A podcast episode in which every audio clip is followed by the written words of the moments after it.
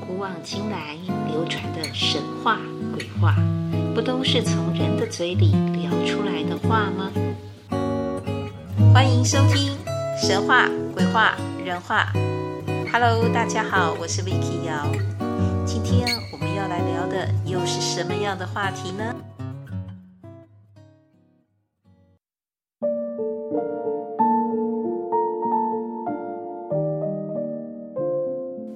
你相信诅咒的力量吗？尤其是来自于一向本分善良的人，因为遭受重大冤情，在极度委屈、哀伤、愤怒时所发出来的怨念诅咒。这种诅咒会有什么样的影响？会影响多久呢？明明有着美丽的长长海岸线、白色的沙滩、清澈见底的水域、绝佳的天然美景、丰富的观光资源。政府也投入了资金建设，为什么这地方总是穷困，一直发展不起来？后来又为什么终于化解和解了，才成了闻名世界的海岛度假胜地呢？一九九七年，我托高中同学之福，跟着他公司的旅游招待，第一次到了东南亚。在那一次的旅游当中，让我印象最深刻的。不是异国风情的街头风景，或者是什么样的美食，也不是云顶赌场的输赢花絮，是有当地一位曾经来过台湾读大学四年的华人导游，他对许多当地各种文化习俗和故事的深入讲解，尤其是马来西亚兰卡威这个地方，一个历来口耳相传的七代诅咒。这也是攸关兰卡威发展的故事。要说这个故事之前，我们先来介绍一下兰卡威吧。兰卡威是马来西亚最大的群岛，这个群岛位在马六甲海峡的北边，靠近泰国的克拉地峡，一共有一百零四个天然小岛，都是由花岗岩和石灰岩构成的。涨潮的时候，就只会剩下九十九个小岛。这个群岛除了有联合国教科文组织在两千零七年认定的，它是东南亚世界第一的地质公园，有很多化石的出土，更显示出它见证了五亿五千万年地球史的事实哦。诶，算一算，这是在恐龙都还没有出现的时候就出现的群岛了。除此之外，它还拥有了得天独厚的碧海蓝天，是很多动植物的栖息自然生态区。石灰岩群山美景，茂盛的热带雨林，洁白无瑕的海滩，大片红树林的景观，和野生猕猴可以直接接触的这种体验，加上后来好莱坞电影《呃疯狂亚洲富豪》这部电影。也曾经在这里取景，所以兰卡威可以说是现在很多人选择海岛度假的热门旅游景点。这个美丽的群岛，现代旅游度假胜地，两百多年以来，却一直流传着一个凄美的故事，一个令人揪心叹气的七世诅咒之说。相传。在一七六二年到一八零零年之间，有一位来自于泰国普吉岛的年轻人玛雅，他带着太太来到了兰卡威，从事了辛苦的农耕生活。在这里补充一下，普吉岛跟兰卡威距离多远呢？以现在的船票的估计时间，大概是一个半小时。以飞机的话，以钱来算，大概是三千多块台币就能到，所以我们可以知道那不是很遥远的距离。可是生活的困境可能让人会想要离开原先的故乡，往外发展吧。那这位年轻夫妻来到了兰卡威之后，有一天当他外出要耕作，没想到下大雨了，那个雨是很大的。所以他赶快躲进了一个临时的屋子、小帐篷里。这个时候，他听到了婴儿的哭声。哎，哪来的婴儿呢？找着找着，婴儿没找到。倒是看到了一颗颗烧焦的稻谷谷粒散在地上。当他看到了这些谷粒，在捡起来的时候，原本婴儿的哭声不见了耶。他就带着这些烧焦的谷粒回到了家里，跟他太太说：“哎，好奇怪的事哎。”他妻子想了一下，哎，曾经听过老人家讲，这种烧焦的谷粒会带来一种像精灵一样的力量，人吃了会有好运哦。所以当天晚上在家里就把这些玛雅捡回来的谷粒和原先的粮食一起煮了，大家一起吃了。过没多久，好运似乎真的逐步逐步的接二连三降临了。首先是他的太太怀孕了，后来玛雅外出经过丛林的时候，又发现了一个竟然布满了燕窝的石灰岩洞，靠着这些燕窝。他的生活自然就有了改善。为什么不是别人发现，而是他发现？这可能也就是所谓的好运到吧。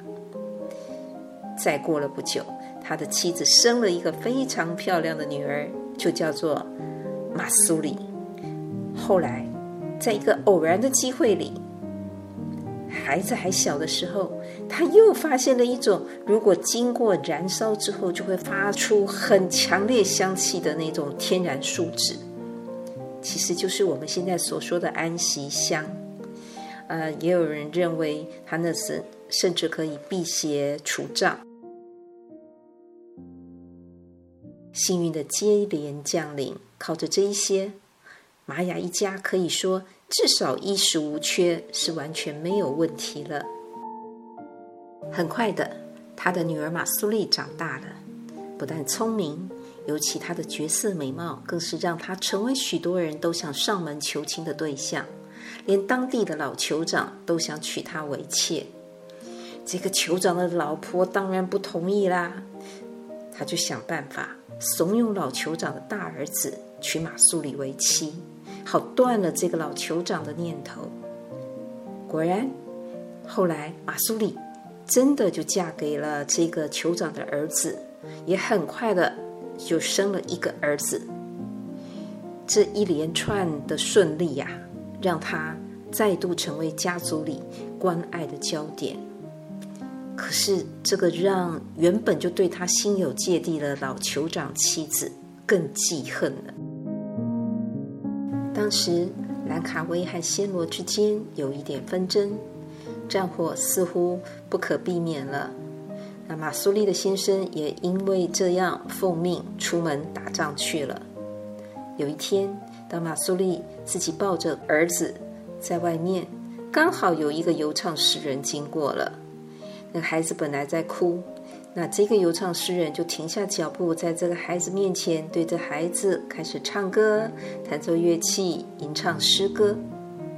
没想到孩子就不哭了，因为这个游唱诗人不但会弹奏乐器，又有一副好歌喉，又很会说故事。所以呢，马苏丽就常邀请他上门做客，或请他，呃，这位游唱诗人为家里的人或村子里的人来表演。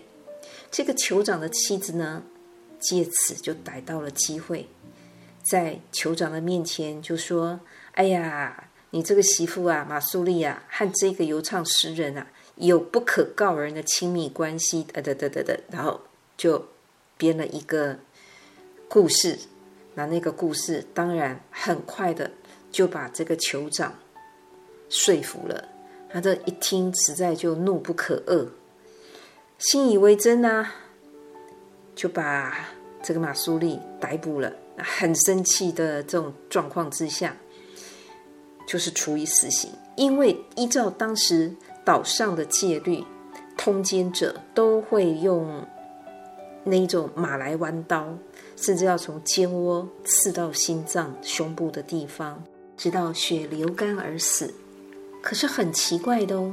当他们把马苏丽绑起来，在行刑的时候，很多刀子跟武器都不能伤到他。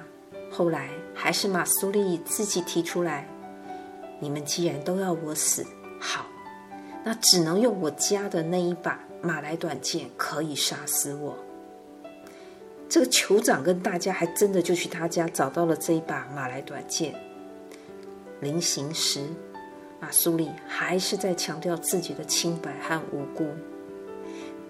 在孤立无援的悲愤之下，他说出了：“如果我受刑的时候，愿上天为证，愿我的血是白色的，来证明我的清白。”后来，就在他遭受极刑时，不但天空出现了雷电乌云，尤其他身上所涌出来的那个血，不是红色的耶，真的是白色的。岛上的人都吓坏了，才终于相信他是清白的。但是来不及了呀！在他临终前的最后，面对这莫大的羞辱和冤屈的不公正审判，他悲愤地留下。兰卡为这地方将贫苦厄运期待的诅咒，这个诅咒在他过世没几个月就开始发生作用了。首先是暹罗人入侵，后来的几年还有水牛之灾，大量的水牛比人还多，破坏了屋舍农作，造成了岛上的农作物年年欠收，民不聊生。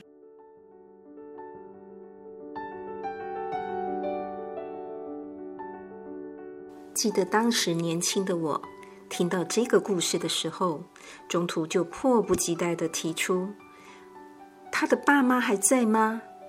那个游唱诗人后来怎么了呢？啊，他的孩子呢？还有他的先生，知道了这个事情有什么反应呢？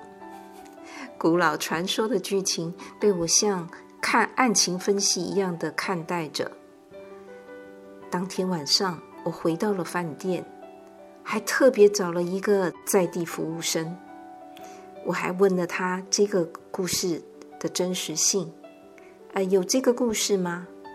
他很震惊，点头如捣蒜的跟我说：“有啊，yes yes yes。”原来他们小的时候，尤其父母的那个年代，都真的很穷。这个故事就是他们根深蒂固的认知。后来知道的是，马苏利的先生在回到了兰卡威，也确定了妻子的冤屈和枉死，他就很伤心的离开了兰卡威这个他的原生家庭，前往去了普吉岛。为什么去普吉岛？因为马苏里他爸爸玛雅的故乡就是在普吉岛啊。原来那个孩子。是已经先一步就被带回普吉岛了。至于是谁带回去的，怎么回去的，并不清楚。总之，从此他就在普吉岛带着孩子一起住了下来。而且，为了纪念这个被冤死的妻子马苏利，他还盖了一座庙，也就是现在在泰国普吉岛上香火鼎盛的这座白雪娘娘庙。白雪娘娘庙拜的不是白雪公主，是这位蒙受冤屈遇难时身上流出白色鲜血的马苏丽。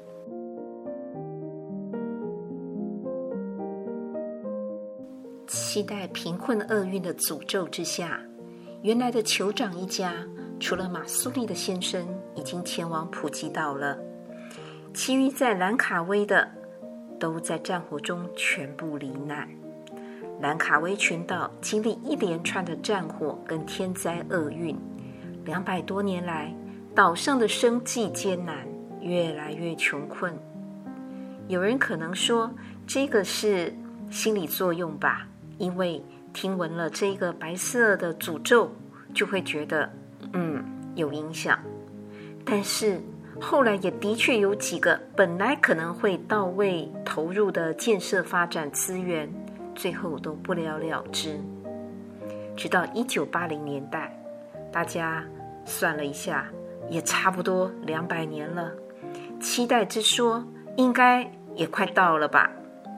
据说当时就是马来西亚有一位高层官员，由他主导，干脆直接前往泰国寻找马苏里的后代，来跟他们好好的致意跟和解吧。后来。还真的让他们找到了马苏里的后代，表达了歉意和诚意之后，虽然后代子孙还是不愿意再回到兰卡威这个伤心地，但说来也很有意思哦。推算一下，她第七代的这个小女孩是一九八六年出生的，是真有其人哦。而一九八七年，马哈迪规划兰卡威，也就是在这个时候才成了免税岛，从此跨出了一大步，吸引了世界各地许多游客到访。所以有人说，这位小女孩的出生，终于呀、终结了七世的贫困厄运诅咒，仿佛因果因缘的业力化成了冥冥之中的定数。若说巧，似乎也太巧了。